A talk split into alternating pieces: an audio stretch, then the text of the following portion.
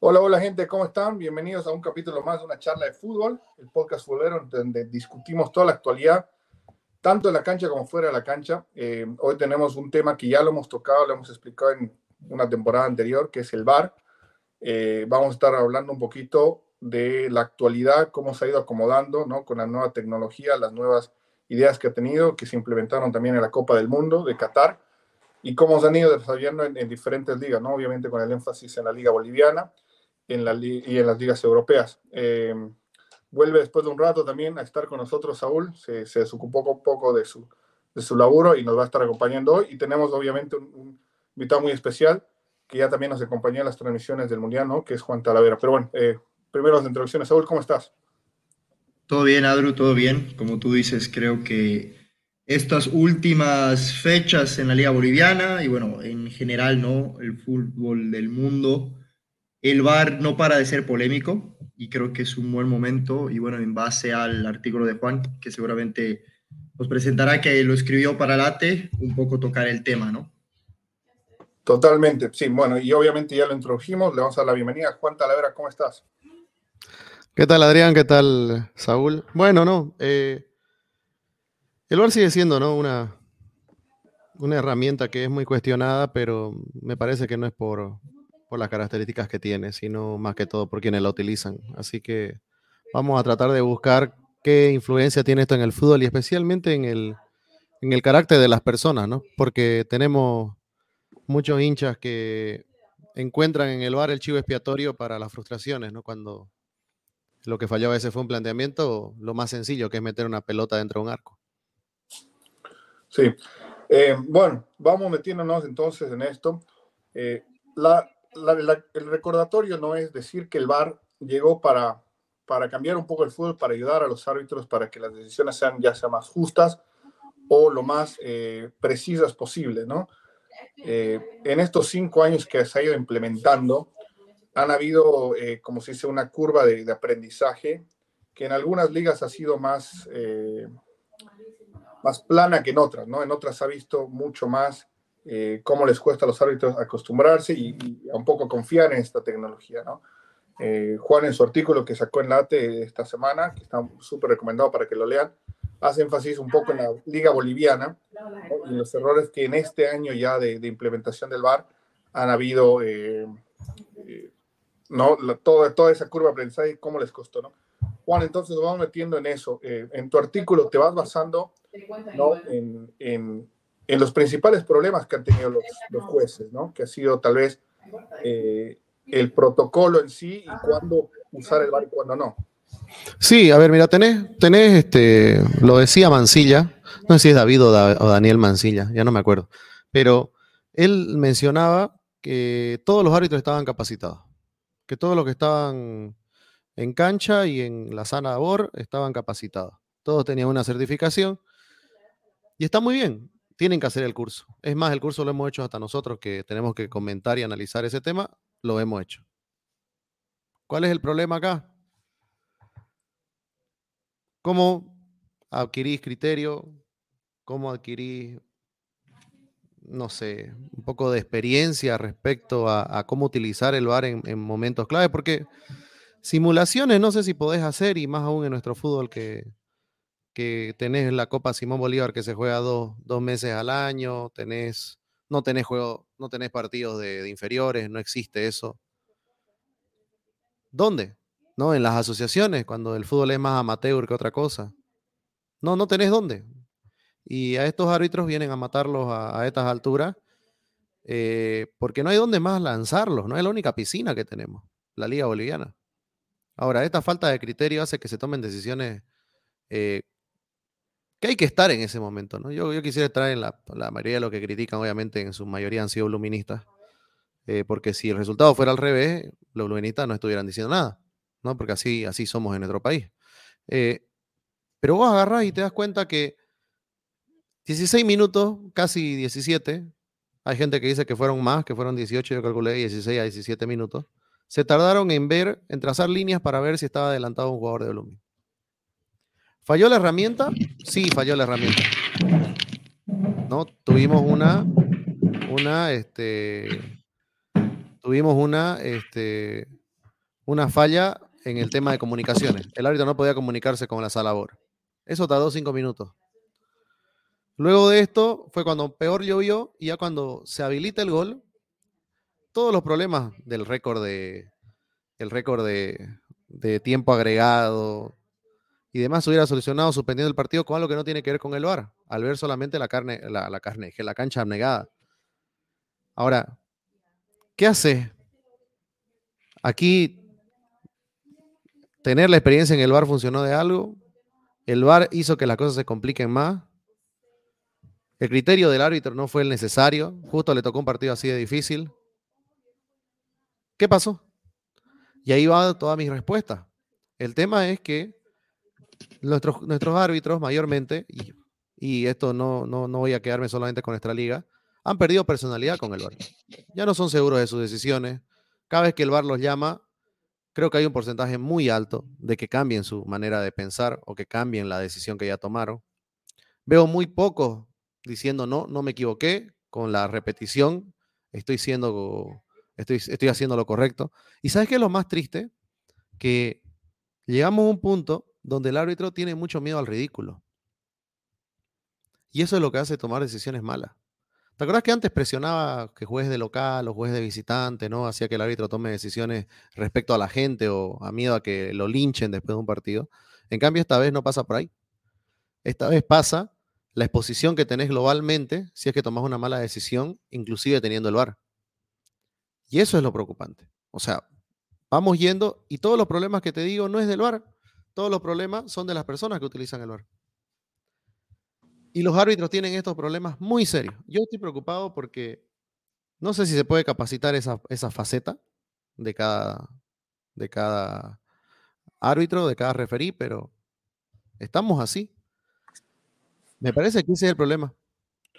Eh, y ahorita le voy a dar la palabra a Sol, pero quiero también agregar a esto que, que ya veníamos mal como país, ¿no? Nuestros referees no eran llamados a copas internacionales no era novedad por los últimos cinco años. El único que tuvo tal vez algún tipo de experiencia o exposición al bar fue Gary Vargas, ¿no? Yendo a Rusia, si no me equivoco, Rusia 2018. Pero todos los demás están, han estado en pañales en términos de esta tecnología y tampoco el rendimiento sin, sin el bar ha sido de lo mejor. Entonces, eh, era, era muy difícil también esperar eh, que, el VAR de la nada empieza a mejorar los rendimientos de los árbitros. Es más, como tú dices, los expone muchísimo más. Y ese miedo o falta de personalidad ha quedado en que ahora eh, ya los mismos estén dudando todo. ¿no? Y cuando empiezas a tener problemas mentales, eh, por más crack o, tengas la calidad y todo, ya se vuelve un problema muy grande. ¿no? y eso creo que nos va a llevar a, a peores actuaciones arbitrales, ¿no? Saúl, no sé, ¿tenías alguna inquietud de eso? No, creo que estoy de acuerdo. A ver, tenemos que partir del punto, como, como lo vienen diciendo Juan y tú, que el, el VAR es una herramienta, ¿no? Y nosotros en su momento lo habíamos comentado.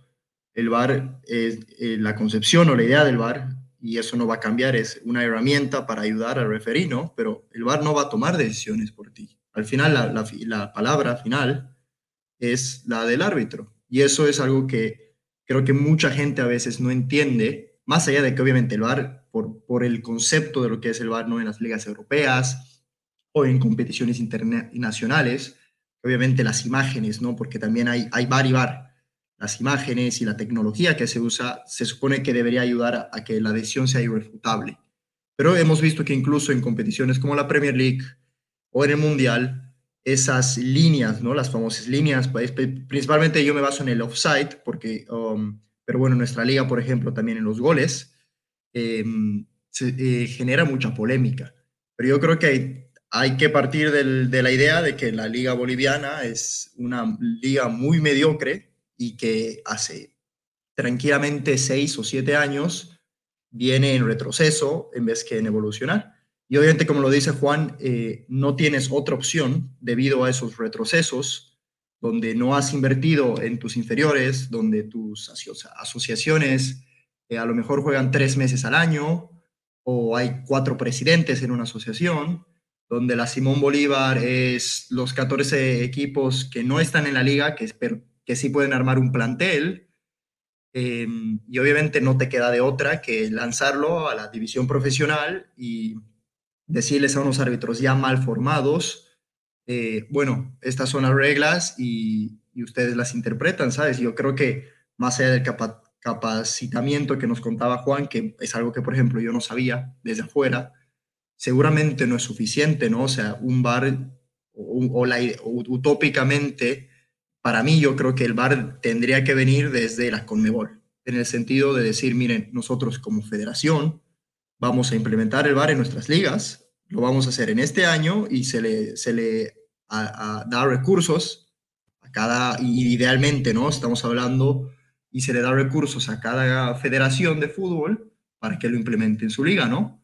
Obviamente, pues Brasil, por, por, la, por la calidad y por el volumen y por los equipos que tiene, pues tendrá más recursos, pero que sea, se parta de un punto base para que por lo menos la calidad sea la misma y no eh, costas trayendo, creo que cámaras que se estaban usando para la línea del gol en Ecuador y tratar de utilizarlas de bar o Claure diciendo yo te voy a traer el bar porque nadie más lo va a hacer, porque no hay plata.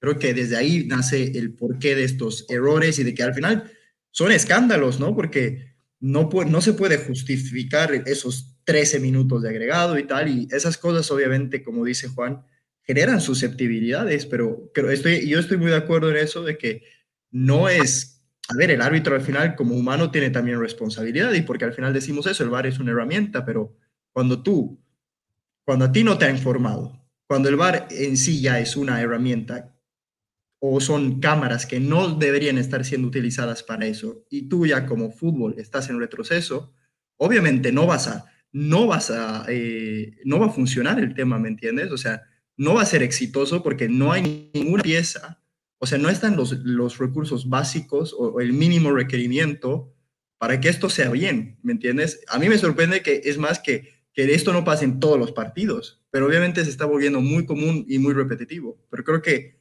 de eso tiene que partir, de que si realmente causa tanto problema, pues que la federación tenga los huevos de decir, ok, lo vamos a parar, pero también quedas en ridículo, porque cuando lo trajiste, se supone que lo ibas a implementar y hasta el día de hoy, yo no, yo no sé si todas las canchas, yo me acuerdo todavía el, el campeonato pasado, ya no este campeonato, o, me pueden corregir ustedes, que habían canchas o nuestros estadios que no podían, no tenían salabar o que no se podía utilizar el bar en algunos partidos. Desde ahí parte el ridículo, ¿no? Se supone que si lo vas a implementar, te aseguras que todos tus estadios puedan, eh, puedan tener la tecnología y no, ah, bueno, el Siles, el Capriles, el Tawichi y bueno, y el resto, eh, si hay buena suerte o si se puede eh, apañar un baño, ¿sabes? Creo que desde ahí parte todo el problema.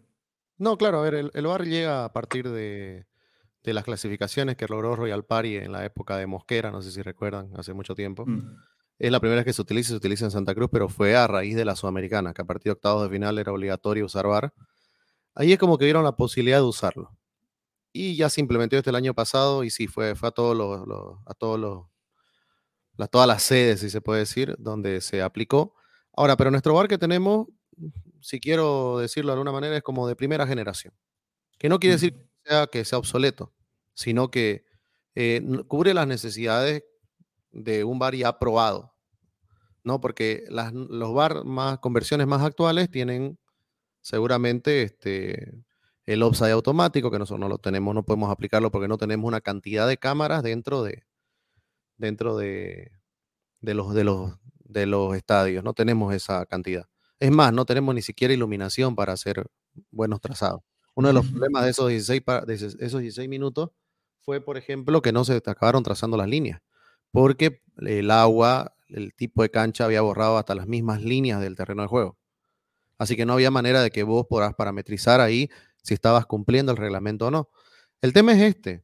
El tema es que ahí tenés que meter vos criterio y decir, bueno, esta jugada no vamos a trazar líneas, sino lo vamos a decidir por, nuestro, por nuestra cuenta. Ahí falla el árbitro. Otra cosa que, que, para mí es increíble es que cuando una jugada se tiene que realizar más de cinco minutos, ¿Se acuerdan cómo era antes el, fuera de juego? Si el fuera de juego no era evidente, no se cobraba. Si te tenés que tardar más de cinco minutos para revisar algo, no fue nada. Estás, no estás interpretando ahí, ahí estás buscando el pelo en la sopa. ¿Me entienden? Eso ya no es interpretación. Si te tardaste tanto viendo la jugada y no ves nada y seguís buscando la mano, o seguís buscando el roce, o seguís buscando el talón, no lo cobrés, viejo.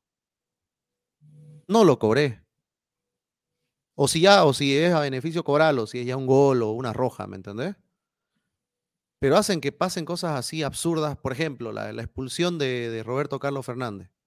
Una roja evidente que yo no sé para qué Santos se tiene que ir al bar. O sea, el tipo va, se olvidó el balón, estaba a tres metros del jugador de Wisterman, va directamente lo patea al jugador de Wisterman. Desde atrás. Eso es roja. En todo el mundo es roja. No, el árbitro lo llaman al bar, baila, revisa y dice que no es. O sea, ¿te das cuenta cómo le cambió? Y, yo, y, lamentablemente se da la, comparación con Bolívar, pero no, el ponerle la polera que sea. No podés equivocarte en esa jugada. El VAR no se equivocó de nuevo. Se volvió a equivocar la persona, la persona con el criterio, con la interpretación. Por eso, para mí hay dos problemas. Uno, mucho tiempo mm, quiere decir que no hay nada. ¿Qué estás buscando? Después, si te llaman por cualquier cosa y no confían en tu criterio, es que la gente le cae, por ejemplo, al árbitro principal y se olvida que hay, hay unos dos, tres cabezones, digamos, en una salita miran, miran fantasmas. Y hay que decir la verdad, miran fantasmas. Porque ellos también la presión que les ponen, se ponen ya muy quisquillosos. Y ustedes saben que, que, en cámara lenta todo se ve peor.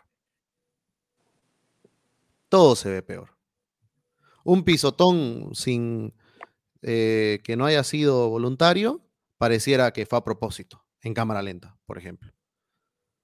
Así que ahí va el problema. Bueno, y por otro lado, de, del VAR, también tenemos que pensar que para mí no hay que quitarlo, pero para mí hay que optimizarlo. Como dicen algunas veces, hay que tropicalizar las cosas. Y creo que eh, tenés que adaptarlo a tu, a tu fútbol. Nuestro fútbol desde ya es cortado. Nuestro fútbol es lento en ritmo. Vos tenés que buscar implementar un bar que no afecte más aún al juego. Porque si el, en, el Mundial no nos dábamos tanta cuenta, ¿no? Que se tarde dos minutos, no pasaba nada, porque teníamos momentos de, euforia, momentos de, fútbol con, mucha emoción, y paraba dos minutos y hasta nos ponía ansioso de decir, bueno, esto puede cambiar el partido. En cambio, aquí en Bolivia se, torna tedioso, ¿no? Porque ya parar por el bar es como, no, viejo, encima que no juegan eh, la cantidad de minutos necesarios para un espectáculo, encima le metes el bar y tenemos que esperar más. ¿Se entiende? Y nace lo que dice Saúl, nace ahí la, especulación, nacen las... La, o sea, veo técnicos que me, da chiste que un técnico comienza a salir ahora a estas alturas del fútbol, salen a excusarse con los árbitros. Viejo, supuestamente vos estás como director técnico porque tenés más cancha y más fútbol que todos nosotros. Y seguís buscando chivos expiatorios. Ganar los partidos. Ganar los partidos, jugalos, pelealos. ¿Por qué tiene que tener la culpa siempre el juez? Ya basta. O sea, el juez se puede equivocar, sí, pero en todos los partidos se equivocan para los dos lados. Lo hemos vivido en la Premier League, Adrián. Estoy cansado que se comparen cosas en la Premier League. Los hinchas que están un poquito locos comparan, voy a decir cualquier barbaridad, ya al City le pasó algo en la FA Cup y lo comparan con lo que le pasó al Liverpool en Champions. ¿Qué tiene que ver? Ni siquiera es la misma herramienta. En la FA Cup creo que se usa VAR en la final y en las semifinales. Y se usa un VAR limitado, porque no creo que no hay el automático, creo que es trazando línea. Es de otro tipo. El margen de error es diferente, ¿no? ¿Y, ¿Y por qué seguís complicándote? O sea, yo digo, ¿por qué seguís complicándote la vida? Porque además, si vamos a meter un estándar es imposible. Imagínate, la UEFA tiene que darle VAR a todas sus federaciones hasta que la apliquen. Él nunca arrancamos. Creo que a mí, a mí me parece más bien así que se dé de manera independiente. Nosotros fuimos el penúltimo, creo que el último fue Perú en, implementar el VAR en Sudamérica. Así que estamos en proceso, igual vamos un año, un año vamos apenas, un año y estamos esperando que hagan milagros. La verdad que creo que hay que esperar un poquito más, pero los errores están ahí en, que el VAR les obligue a buscar el, problema, que el VAR los condicione, les cambie el criterio, La falta de personalidad. ¿Sabes qué pasa? Que yo leyendo las reglas, creo que cinco o seis veces hay una frase que dice error claro, obvio y manifiesto. Y, creo que ese claro y obvio, lo, como tú dices, lo intentan rebuscar.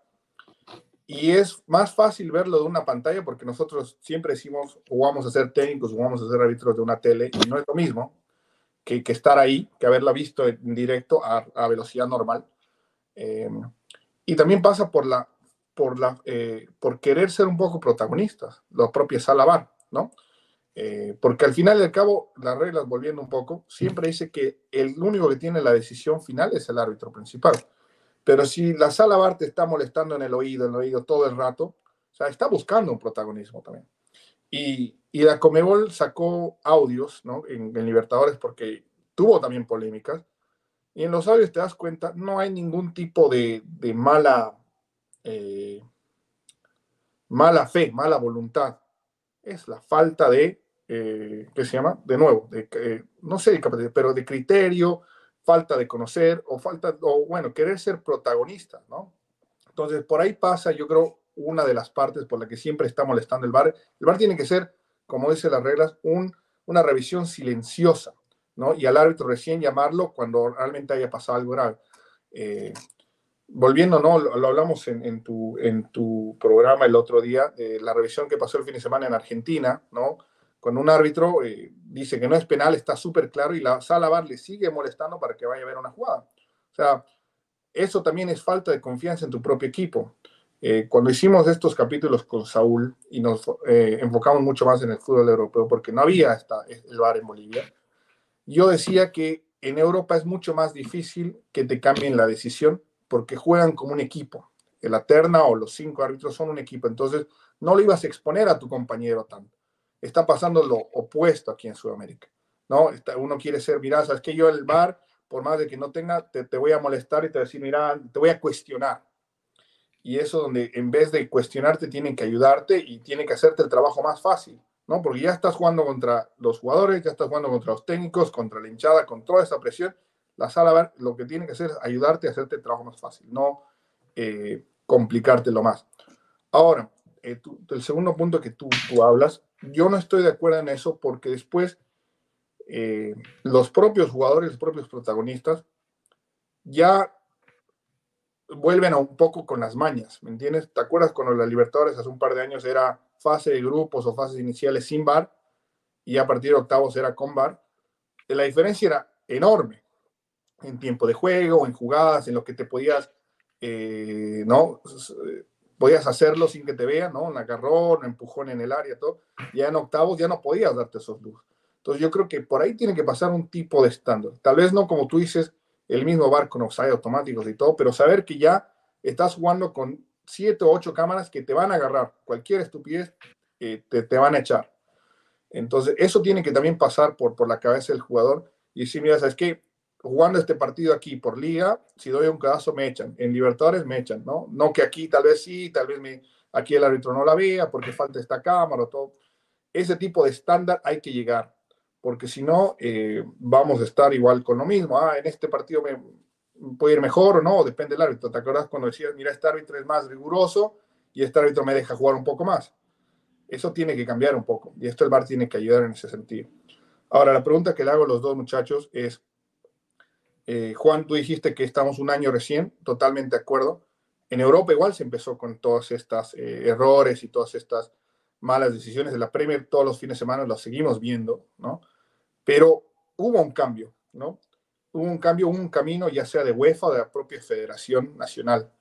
¿Cómo podemos llegar nosotros a implementar ese cambio? ¿Cuál sería el camino? ¿Comebol? ¿Sería Federación? O sea, no nos podemos quedar con esto y decir, mira, ¿sabes qué es lo que hay? Y con esto nos arreglamos. Hay que buscar siempre mejorar. Claro, a ver, eh, ese proceso de mejora es haciendo, ¿no? Es todo el tiempo trabajando con la herramienta. Para mí, por eso quitarla no sería una opción. Eh, yo no soy defensor del VAR porque para mí siempre te lo decía, y lo decía en el artículo igual, el VAR para mí mata lo más lindo, dos cosas que son de las más lindas del fútbol. Uno que es un deporte de ritmo y otra que te pone en vil y no te deja disfrutar el gol, porque si uno va a una cancha, no solamente es para ver a, la estrella del equipo rompiéndola, sino que también para, para gritar goles. ¿No? Este, pero quitarla no es una opción. Y hacer lo que se hizo recientemente de suspender a los árbitros y sancionarlos tampoco. Necesitamos que esos tipos arbitren de nuevo. La mayor cantidad de veces posible.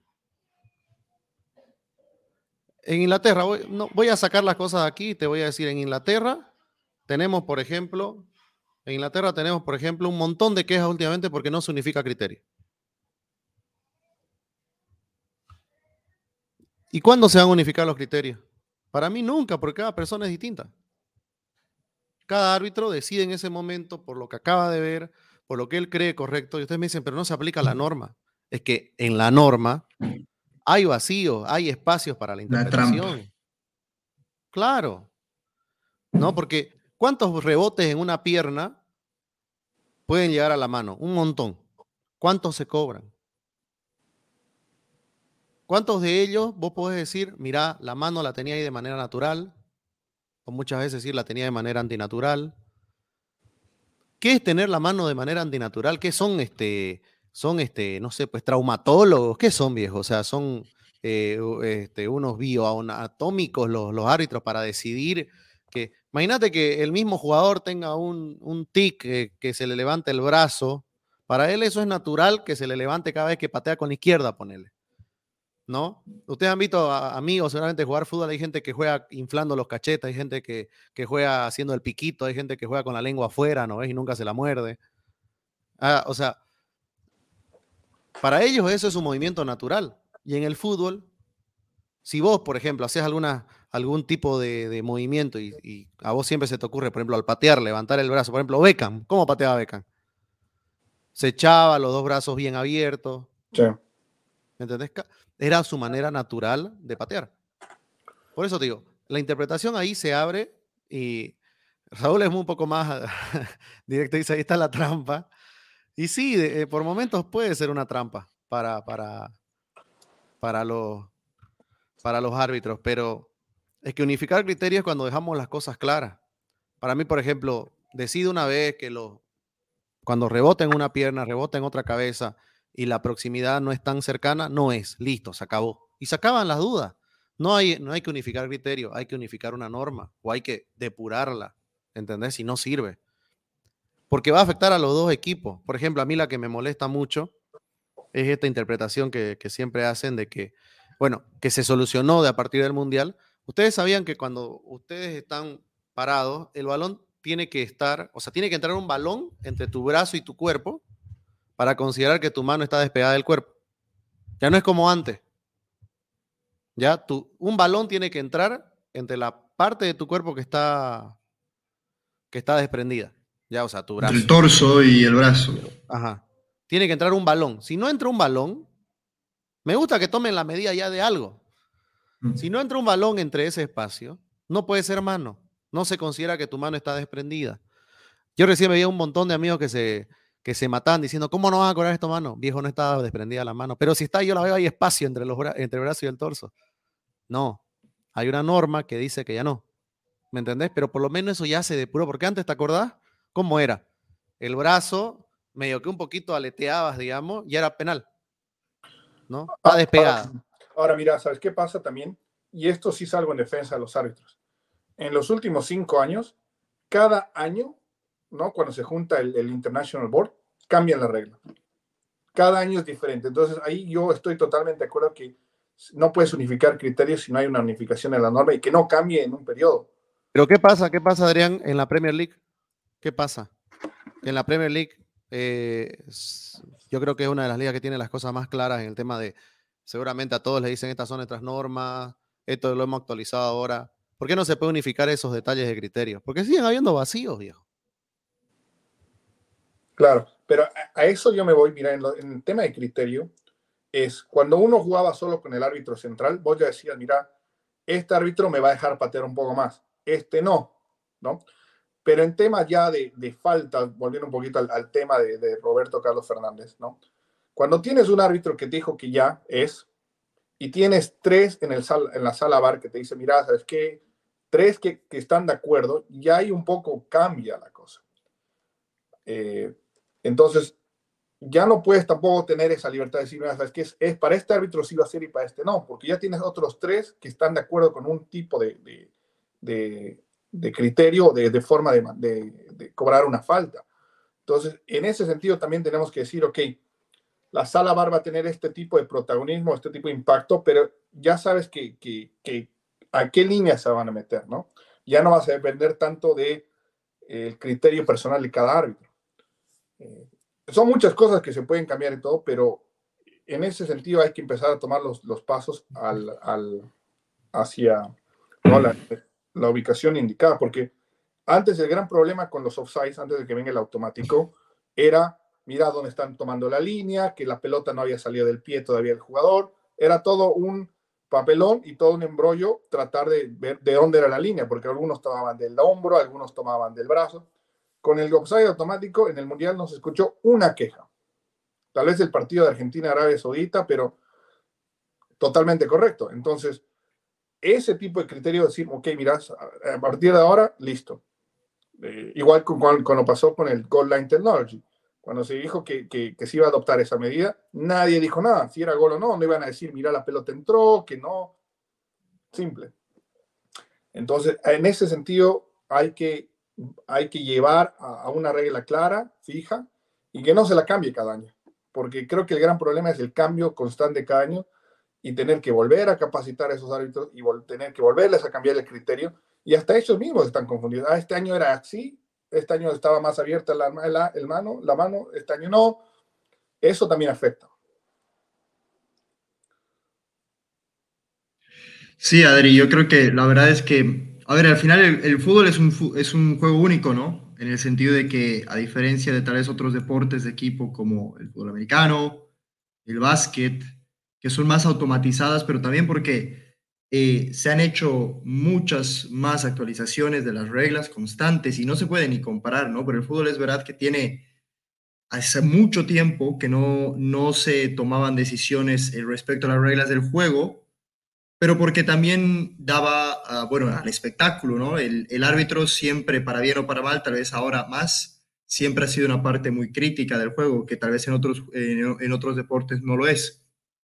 Y creo que también es importante, como dicen ustedes, encontrar ese punto en común o esas clari, clari, eh, claritudes como lo de la mano y el torso o el goal line technology donde o entra toda la pelota o estaba la, el alfiler, ¿sabes? Estaba el pelo afuera y se cobra el gol o no. Y eso da claridad y da certidumbre, pero al fin y al cabo, es, yo creo que para mí, yendo a tu pregunta, Adrián, que hiciste, eh, yo creo que la manera para, como que, también hay que tomar en cuenta que es un año solo del VAR, es entrenar, es entrenar y entrenar. Y, no solo sobre el VAR, ¿no? Es darle capacitaciones a tus árbitros de que es una herramienta y no lanzarlos a la piscina y de que obviamente se sientan cómodos usando la herramienta, ¿no? Como la tarjeta roja.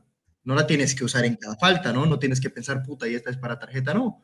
O sea, ¿dónde se usa? En A, B, C y D y que al final es un abierto a interpretaciones, porque eso no va a cambiar. Obviamente, mientras tengas más claridad en qué se tiene que hacer y qué no se tiene que hacer o por dónde tira la línea, eh, obviamente ayuda, pero al final la última palabra la tiene que tener eso. Y creo que también es muy importante lo que tú dices, ¿no? Esas ternas arbitrales.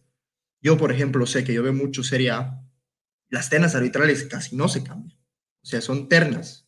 E, e, ese equipo va a ir a todos los partidos o casi todos los partidos y va a cambiar muy rara vez. Yo estoy seguro que en Bolivia eso no pasa, ¿sabes? Que los de la sala bar son los, yo qué sé, los, que, los, de, los de Cochabamba y esos no cambian, y después los otros cuatro árbitros a lo mejor sí van a otros partidos juntos, o no, o es Gary Vargas, mira, oye, vas a ir con el que estabas arbitrando el anterior partido, pero tus jueces de línea van a ser los que estaban disponibles. Y esto también tiene que cambiar, ¿no? Ahora, Raúl, vuelvo contigo, aprovechando. Seria tuvo problemas, ¿no? Al principio, como, como casi todas las ligas, creo que más problemas relacionados igual con la Liga Española. ¿Cómo, cómo los cambiaron? Hablaste de las ternas que se repiten. ¿Cómo, cómo también eh, mejoró eh, en estos últimos años la serie en tema del bar? No, igual la Serie A, eh, a ver, no como el fútbol boliviano, ¿no? Que es verdad que es muy lento o se juega muy poco, ¿no? O sea, los minutos jugados en cancha en el fútbol boliviano son muy pocos. Creo que eso eran los más bajos en Sudamérica, si no me equivoco, hace tres meses que leí. O sea, en términos de cuánto eh, en verdad se está jugando y no offside o gol o afuera. Y, en el, y la Serie es un poco, es un fútbol igual más lento, ¿sabes? Para Europa. Eh, las, la Premier League, si no me equivoco, creo que el average eran como 73 a 68 minutos, de esos 90 minutos, ¿sabes?, del tiempo reglamentario, donde hay fútbol, donde se está jugando y después estaba la, la Bundesliga y la, y la Liga Española, igual encima de los 60 y la, y la Serie A estaba debajo de los 60.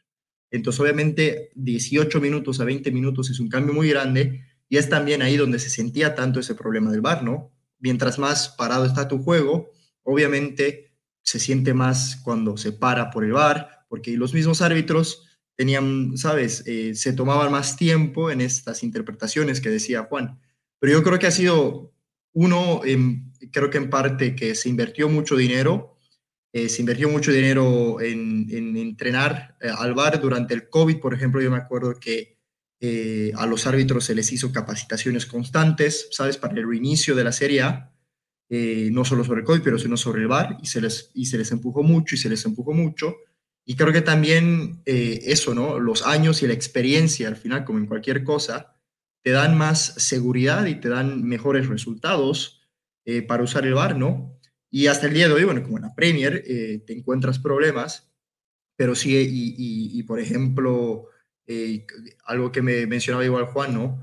En la Copa Italia y, en la, y hay gente que compara lo que se cobra en la Copa Italia o en la Serie A o en la Europa League ahora o en la Champions, ¿sabes? A los equipos italianos, pero también es eso, ¿no? Es eh, qué se aplica y en qué situaciones se usa. Eh, pero creo que en la Serie A eso ha sido muy importante, ¿no? Las capacitaciones constantes a los árbitros y de que, bueno, ha tenido apoyos no solo de los clubes, ¿no? no más allá de que, por ejemplo, la Juventus ha tenido decisiones cuestionables esta temporada o hace dos años, la temporada del, Inter se quejaban, creo que no hubo un equipo o no hubo una parte, ¿sabes?, comprometida con el VAR, o que no estaba comprometida, perdón, o sea, desde la federación a los equipos dijeron, miren, ok, hay errores, pero vamos a invertir y queremos que esto funcione. Y yo creo que es algo que en Bolivia, para empezar, si no nos ponemos de acuerdo ni para cuándo se inicie un campeonato, me imagino que seguramente para el VAR va a ser igual. Claro, tal cual, tal cual. Es como decís. Y, aparte de esto, creo que lo que pasa es que la información que se le da al. Como, como es una nueva tecnología, tiene que acabar de asentar. Y no acabar de asentar, sino acabar de también integrarse con el fútbol. ¿No? Este. Hay cosas que, por ejemplo, no, lograron, no, se olviden del árbitro, del, del cuarto y quinto árbitro, ¿recuerdan? Que había en Europa League y lo implementaron de las líneas. en Champions que al final se dieron cuenta que era obsoleto, o sea, había que probarlo, sí. ¿no? Y tenían ahí su palito para que no extrañen tener su bandera, ¿no? ¿Se acuerdan? Era chistoso. Pero vos agarrás y, ves este, que más allá de eso, el VAR tiene que también tener algo en claro. Y la gente lo tiene que tener. El VAR se ha vendido de una manera muy populista, como lo es el presidente de la FIFA, diciendo que tenemos diciendo que tenemos una, una, herramienta que va a impartir justicia. Y la gente, ahí, ahí entramos en, la, en, la, en el problema. ¿Qué es justicia para vos? Hay hinchas de Real Madrid que van a decir justicia que gane el Madrid. Hay hinchas de la Juventus que van a decir justicia que gane la Juventus. Jugó mejor. ¿No? Ellos quieren justicia, pero justicia para ellos y no justicia para los demás. Algo muy, muy, muy humano. Imagínense eso trayéndolo a, Bolivia. Que aún se puede decir, no voy a criticar, vamos a decir que somos más humanos aún. Vamos a creer que se haga justicia solo con nuestras, no sé, con nuestras, eh, con causas, no con la causa del otro. Ese es un tema. el, el bar hay que sacarle a la gente que el VAR vino a impartir más justicia. Lo que vino a hacer el VAR es ayudar y aportar información para tomar una decisión. Que es muy diferente a, impartir justicia. El que imparte justicia sigue siendo el juez central. Creo que, creo que yo llegué, o sea, yo, y eso es, y lo que les acabo de decir a mí me, me salió escribiendo. O sea, estaba escribiendo y decía, oye, aquí está el, aquí está el, asunto, ¿no? Este es el punto. Porque la desesperación que llega por el bar es por cómo te lo vendieron. Y creo que no midieron el alcance de lo que pudieran haber. Ellos creyeron que el bar iba a ser una, una herramienta, como antes lo era, no sé, a ver, ¿qué, se podía? La, el, el, chip en el balón para ver si cruzó o no cruzó la línea. No, eso es mucho más limitado porque tiene una función específica. Ver si rebasó la línea. Listo. ¿No? Por eso en el tenis nunca tenemos problemas, ¿no? Porque un amigo me decía, pero mira en el tenis cómo el bar funciona. No seas pelotudo. No está funcionando el bar ahí, no hay bar. Lo que hay es el ojo de águila, ojo de halcón, como te dé la gana de decirle, que solo mide si cruzó o no cruzó la pelota, dónde cayó. De ahí el juez interpreta, ¿no? Claro, además, mira, esa no es la comparación, la comparación la tienes que hacer con la NFL o con la NBA.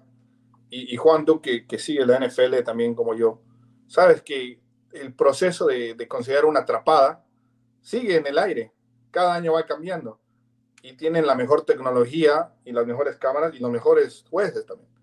Y aún así sigue habiendo polémica. ¿Quién acaba decidiendo? El juez central. ¿Y los jugadores están educados a hacerle caso? Están educados a hacer caso, por más que haya duda. Hay Super Bowls que se han ganado, acordate, en la última década, con errores arbitrales. Pero no se toma a pecho de la situación. No se toma que, uy, el árbitro lo, los quería ganar, ¿me entendés? Claro, no, no, no, nunca hay eso. Pero sí lo como que, sí, hubo un error, pero entienden que los errores que hubieron fueron pues microscópicos, viejo. O sea, te podías equivocar. ¿Entendés? Una rodilla, un fotograma hizo que la rodilla haya topado el piso. O un fotograma hizo hacer sentir que la pelota la tenían en los brazos o no. Ese es el tema. Claro. Sí, creo que eso es importante, ¿no? O sea, la interpretación y las decisiones son del juez, ¿no? Y la gente tiene que entender eso. Es verdad lo que decía Juanes. Así fue muy populista. Yo me había completamente olvidado de cómo se había vendido el VAR, ¿no? El VAR es una herramienta. El VAR tiene que ser como la tarjeta roja, tiene que ser como el offside, o sea, es una herramienta que se utiliza en el fútbol, ¿no? Y, al final está abierto, y el fútbol es, un juego que está abierto a interpretaciones, y eso no va a cambiar nunca bueno, o por lo menos en lo que yo, en lo que nosotros estamos, estemos en este mundo, no va a cambiar. Es, y, es la naturaleza desde que se ha inventado el fútbol. Eso, y, eso decide partidos porque es, la, es parte del juego. Claro. Eh, no, pero volviendo un ratito, es el, tema que lo tocabas en la NFL. Eh, algo que sí pasa constantemente es que cada año se cambian las reglas. Y por ejemplo, hubo un año donde eh, la interferencia de pase no era revisable, porque hay cosas que sí puede revisar y no, la tecnología aquí, como en el fútbol. Y ese año una falta tan clara, ¿no? contra los Rams específicamente, eh, que tuvieron que cambiarla en las reuniones de, medio año para que sí sea revisable el próximo año. Se dieron cuenta que no, que creó mucha más polémica y la volvieron a quitar. Entonces eso pasa también con el fútbol. Hay cosas que siempre siguen con el constante cambio y no dejan que...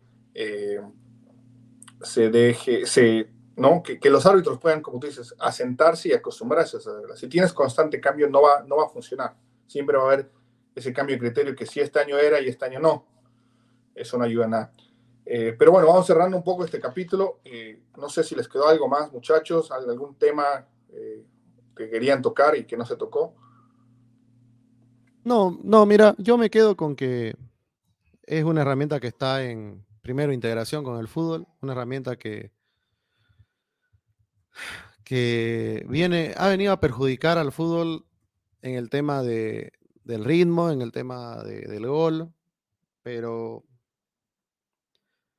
que tiene que ser una herramienta como tal, no esperar que el VAR solucione situaciones, sino que el VAR sea una herramienta para que el árbitro pueda apoyarse y tomar mejores decisiones. Nada más que eso. ¿Sabes por qué? Porque eh, también hay que tomar en cuenta que en Bolivia, especialmente, no tenemos árbitros profesionales. No lo digo porque no estén capacitados, sino que no es, muchos, muchos de ellos no es lo único que hacen en la vida. Porque acá no te puedes dedicar a ser árbitro porque si no dirigís en la primera división, se acabó. Así que necesitas profesionalizar a esa gente. Pero eso es teniendo niveles, teniendo eh, muchas ligas por abajo. Nosotros no tenemos este, y poniéndole profundidad en las ligas, claro. Ahora, y el poner plata, sabes que sí. El tema es a qué le ponen plata. Le ponen plata a lo que conviene, a lo que se ve, mm. ¿entendés? Correcto. Eh, Vivimos, vivimos en Sudamérica, me parece a mí, en una sociedad muy populista todo el tiempo. Y repito esta palabra porque es verdad. Eh, yo veo cuando la FIFA saca alguna, alguna, algún comunicado, nadie se excita más que Sudamérica, viejo. Eh, en Europa es como que, ¿qué dice este chico? mirá, ¿qué está tratando de vendernos? Hasta dudan. En cambio, aquí en Bolivia, es, mirá, Infantino va a hacer esto. Qué lindo. El fútbol, el salvador del fútbol infantino, ¿me entendés? Vayan a echarse un poco. No es por ahí. Y acá nos venden lo mismo, a la gente, como te digo, le vendieron otra cosa. No, no dicen las cosas claras, la gente se confunde, la gente no entiende. Por ejemplo, eh, es verdad que a mí me lo dijo, lo dijo Mancilla, el que es el encargado de todos los árbitros en Bolivia, nos lo dijo en vivo. Nosotros a ustedes lo hemos capacitado porque ustedes son los encargados de comunicar a la gente cómo funciona. Y también esto es un desconocimiento y una desinformación de los medios de comunicación. Porque los medios no están haciendo un trabajo también para la gente ubicarla. ¿Me entiende? A veces pecamos, el ego nos hace pecar y creemos que los otros sí entienden o que si ellos entienden como vos van a igualarte. ¿Entendéis? Eso, eso los vuelve mezquino. Porque es fácil hacer una explicación. Es fácil cuando... Y ahora, y ahí acabando con eso, los medios de comunicación modernos y tradicionales. Vende y te hace ganar un montón de likes tomar una postura sobre una controversia. Ya la gente no quiere likes sobre una opinión sobre un partido, una opinión sobre... La gente quiere solo sangre. ¿No? ¿Es gol o no es gol? ¿Me están robando o no? Así como se volvió tan fácil decir que todo es golazo, pues estoy podrido de escuchar a la gente golazo y vos te das maneras de encontrar el gol y ese gol lo hago yo los sábados, ¿me entendés? Y golazo. Es lo mismo, robo, todo es robo. Y cuando todo es golazo o todo es robo, nada es golazo y nada es robo. Creo que con eso, creo que llegué a esa conclusión. Está, está bueno eso, está bueno. Saúl. No, no, muy parecido. Creo que, para yo lo dije, ¿no? En nuestro podcast hace un par de años en ese episodio sobre el bar que para mí era un mal necesario, en el sentido de que sí, estoy de acuerdo, corta el ritmo del juego, pero deja menos lugar a estos errores, ¿no? Que al final eh, hay que pensar, somos humanos y el error humano siempre va a existir. Y para mí creo que, como yo lo vengo diciendo, es una herramienta más. Y eso tiene que, que darle a la gente, ¿no? Que no, no, el bar no es el salvador y el que hace y deshace. El bar es una herramienta que si se tiene que utilizar, se usa para que situaciones que donde a lo mejor quedaban dudas, pues te dé más claritud y al final, o a lo mejor no, pero al final se apoya el árbitro en eso, en, otra, en imágenes, no solo en, su, en sus ojos. Y yo creo que es eso, y que necesita tiempo, que para mí creo que no llevamos ni, ni cinco años con el VAR o siete a nivel mundial, eh, iba a tomar tiempo y obviamente todavía cuesta adaptarse y lo, hemos, lo, acabamos de ver ¿no? en la segunda federación eh, más grande del mundo, que es la Conmebol. Eh, bueno, no más grande, pero más, con más historia y con más relevancia. Todavía el año pasado solo se estaba terminando de implementar en sus primeras divisiones, que obviamente va a tomar tiempo y estoy seguro que en lugares como Asia, bueno, que al fin y al cabo tal vez tienen más dinero, están más avanzados, o en África o en el Caribe, Seguramente hay, igual hay todavía eh, estos mismos problemas, pero creo que le tiene que quedar eso a la gente y, y como lo dice Juan, creo que el problema es que aquí los medios venden eso, ¿no? Y, pero siempre ha sido la cultura boliviana, ¿no? O sea, la cultura boliviana es puta, está showmatch, vamos a ver quién se ha tirado a la Cintia Fernández antes de, de ver noticias, ¿sabes?, sobre economía. Y en el fútbol se va a aplicar lo mismo, ¿no? Que a quién le ha robado el partido Bolívar antes de ver, yo qué sé, a mí me encanta, por ejemplo, en Twitter, ¿no? que creo que es uno de los espacios más tóxicos y a la misma vez más eh, saludables o donde puedes encontrar criterios reales de fútbol, a mi parecer, eh, de, de, Bolivia, a gente como Gumucio o el tío Lab, sabes que después de un partido te ponen a analizar un partido y a lo mejor no llegan ni a 50 likes, pero luego tienes a este pelotudo de Lineker Loza o tienes a otros tipos que, no, no, eh, vamos a hablar sobre Always Ready que va a jugar en el alto o vamos a, hablar sobre la nueva polera de Bejarano en Forum y eso vende 3.000 likes. Y ahí está el problema, ¿no? O sea, ¿qué, ¿qué quieres consumir del fútbol? ¿Quieres consumir el juego? ¿El verdadero juego del fútbol es este? ¿O quieres consumir lo que, lo que da de hablar del fútbol? Y, creo que eso depende de cada uno al final. Creo, creo que se abrió un nuevo tema para otro capítulo que va a ser las redes sociales y el fútbol. y ahí sí que vamos a estar un para largo.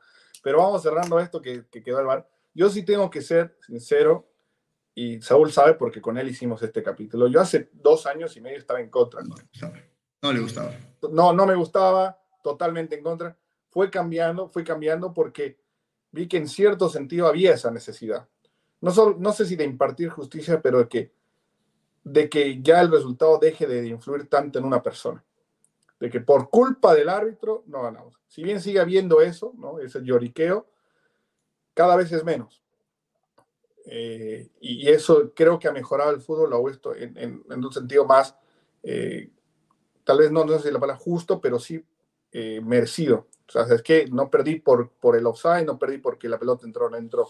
Ya no pasa eso, ¿no? Entonces, en ese sentido sí ha mejorado el fútbol, pero totalmente de acuerdo con todo lo que se dijo, que lo que se dijo en, el principio del episodio en, términos de pérdida de tiempo y, como cosas que hay que mejorar.